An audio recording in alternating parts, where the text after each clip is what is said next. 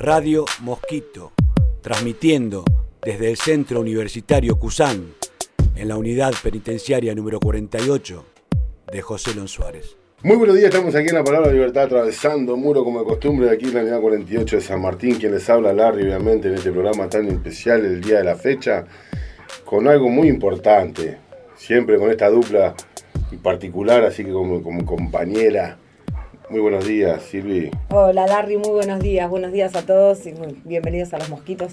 En el día de hoy vamos a estar tocando un tema muy importante, Larry, como decías antes, ¿no? Y es sobre eh, un libro que mm, publicó César González.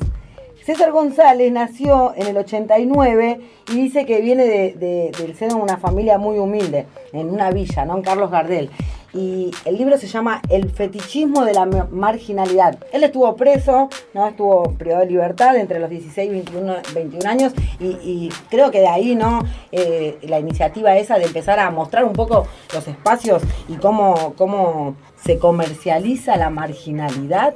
Leí en, una parte.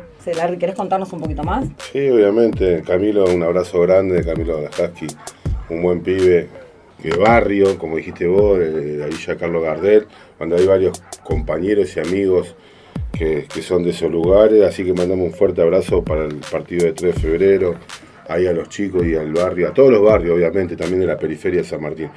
Sí, el fetichismo de la marginalidad, vamos a estar hablando ahí un poco con los compañeros aquí en lo que es la palabra libertad, obviamente.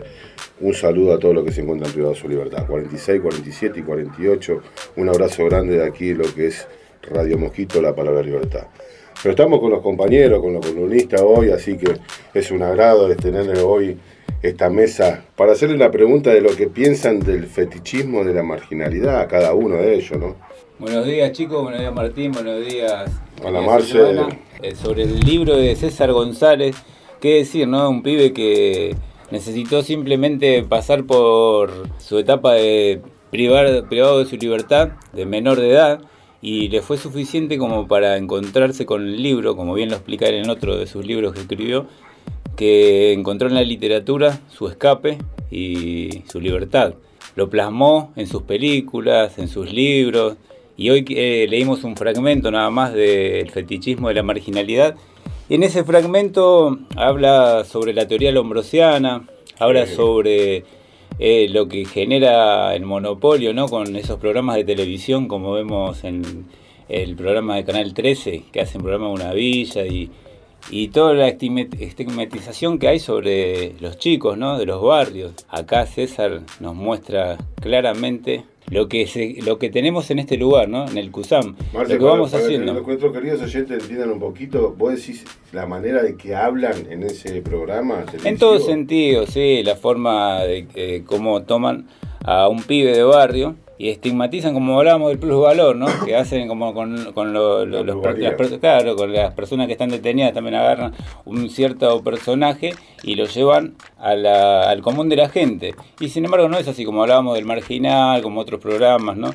Pero lo que resalta acá, creo que eh, más que nada también es eh, otro tema que habla sobre que en los barrios los chicos crecen con la alimentación que no es adecuada y que por eso eh, no tiene manera, que no piensa, que es una persona ignorante y claro está que Macri no habrá sufrido ninguna necesidad y es más ignorante que cualquier pibe de barrio. Así que bueno, no, no está nada que nada cierto en lo que estaba diciendo y tal, cual lo que dice es absurdo hasta para la ciencia lo que dice.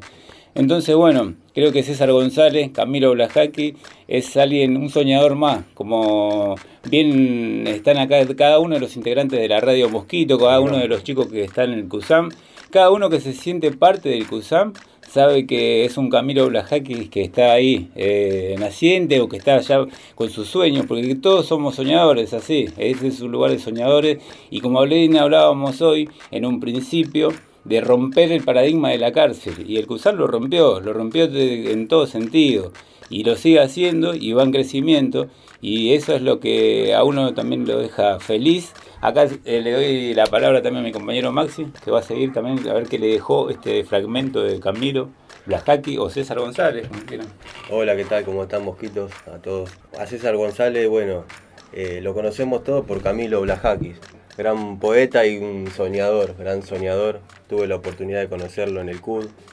eh, también en Devoto, hace varios años. La verdad que hoy hablando sobre el libro este que, publicó, sobre el fetichismo y la marginalidad, eh, la verdad que sobre la teoría lombrosiana, ¿no? Eh, para mí esta teoría es muy discriminatoria, porque me hizo acordar una charla que tuve hace muchos años también con, con Eugenio Zaffaroni, un mentor del derecho, eh, para mí. Un grande. Un grande, la verdad que me hizo, me hizo acordar cómo ciertas características ¿no? de la persona hacen a un perfil eh, criminológico.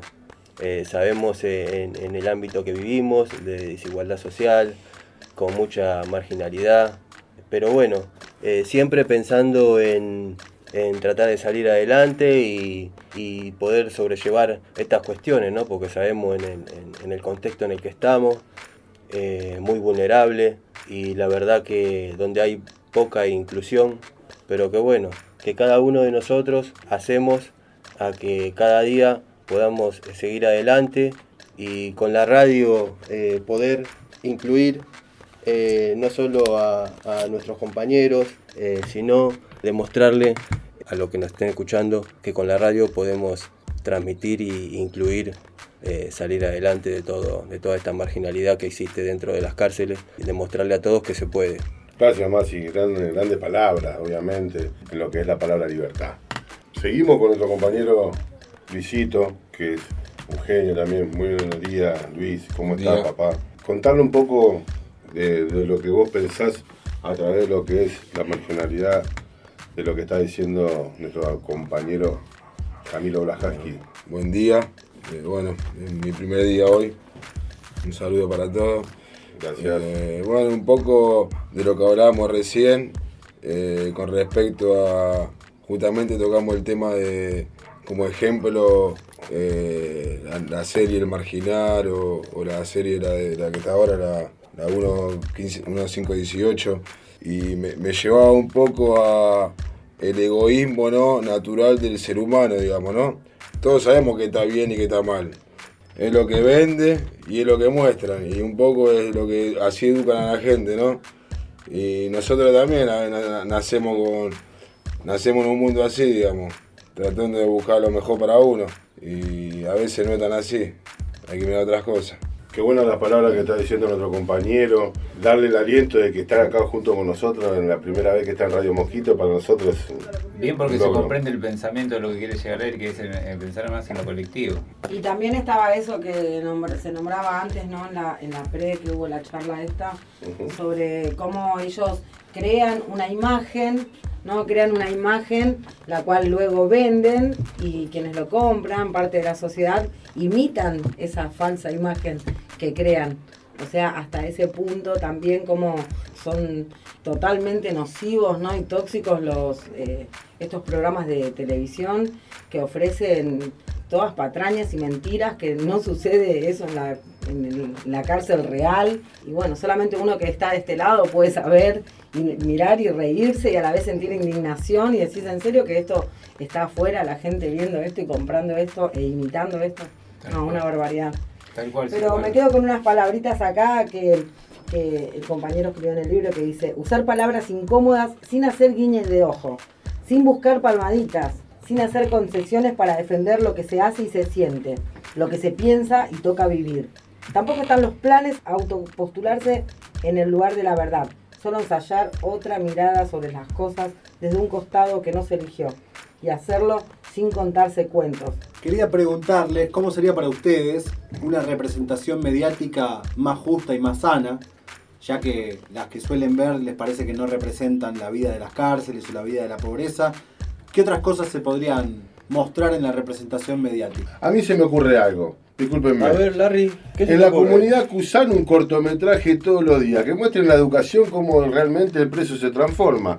Creo que sería lo lógico para mostrar televisivamente que realmente piense la sociedad algo redes para disparate, ¿viste? Ah, Gracias, Larry, porque me hiciste, perdón. Sí, lo se que me vino una nube para no hablar tanto. Es. La cuestión es que el compañero decía, hacía referencia sobre al artista, ¿no? Al arte, a decir y pensar y mostrar. Entonces se me ocurría justamente también eso de, por ejemplo, el primero de noviembre, cuando fue el evento, que se recreó una obra bastante significativa y simbólica con lo que eh, nos respecta a un año atrás, cuando se estaba atacando a Cusán, ¿no? Muy buena obra. Y, el, día anterior, que fue por el motín también, reclamando eh, los que se dicen beneficios, que en realidad son los derechos, ¿no? Pero eso, mostrar a través del arte y de espacios acá en Cusán. Me gusta, Larry, la idea de los cortometrajes, ¿eh? porque yo creo que con cortometrajes o con pequeños videos o filmaciones se estaría mostrando un poco aparte de la sociedad, esa parte de la sociedad que, que tiene por ahí eh, Los que piensan que no queremos que se mueran acá adentro, que está en la puerta giratoria, que piensan tantas cosas, mostrarle una realidad cual ellos no, no, no, no ven y no, no escuchan. Bueno, como dijo nuestro compañero Marcelo acá, este lugar es un oasis y es también eh, hace también aparte de nuestra transformación como personas, eh, como ciudadanos. Y la verdad que acá nos estamos alimentando de mucho conocimiento y los invito a todos los que nos están escuchando a que vengan al CUSAN, al Centro Universitario San Martín, a conocer lo que es este espacio y les puedo asegurar que eh, se van a ir con muchas cosas importantes, se van a llevar mucha, mucha riqueza. Radio Mosquito, incluyendo a todos en la posibilidad de transformar.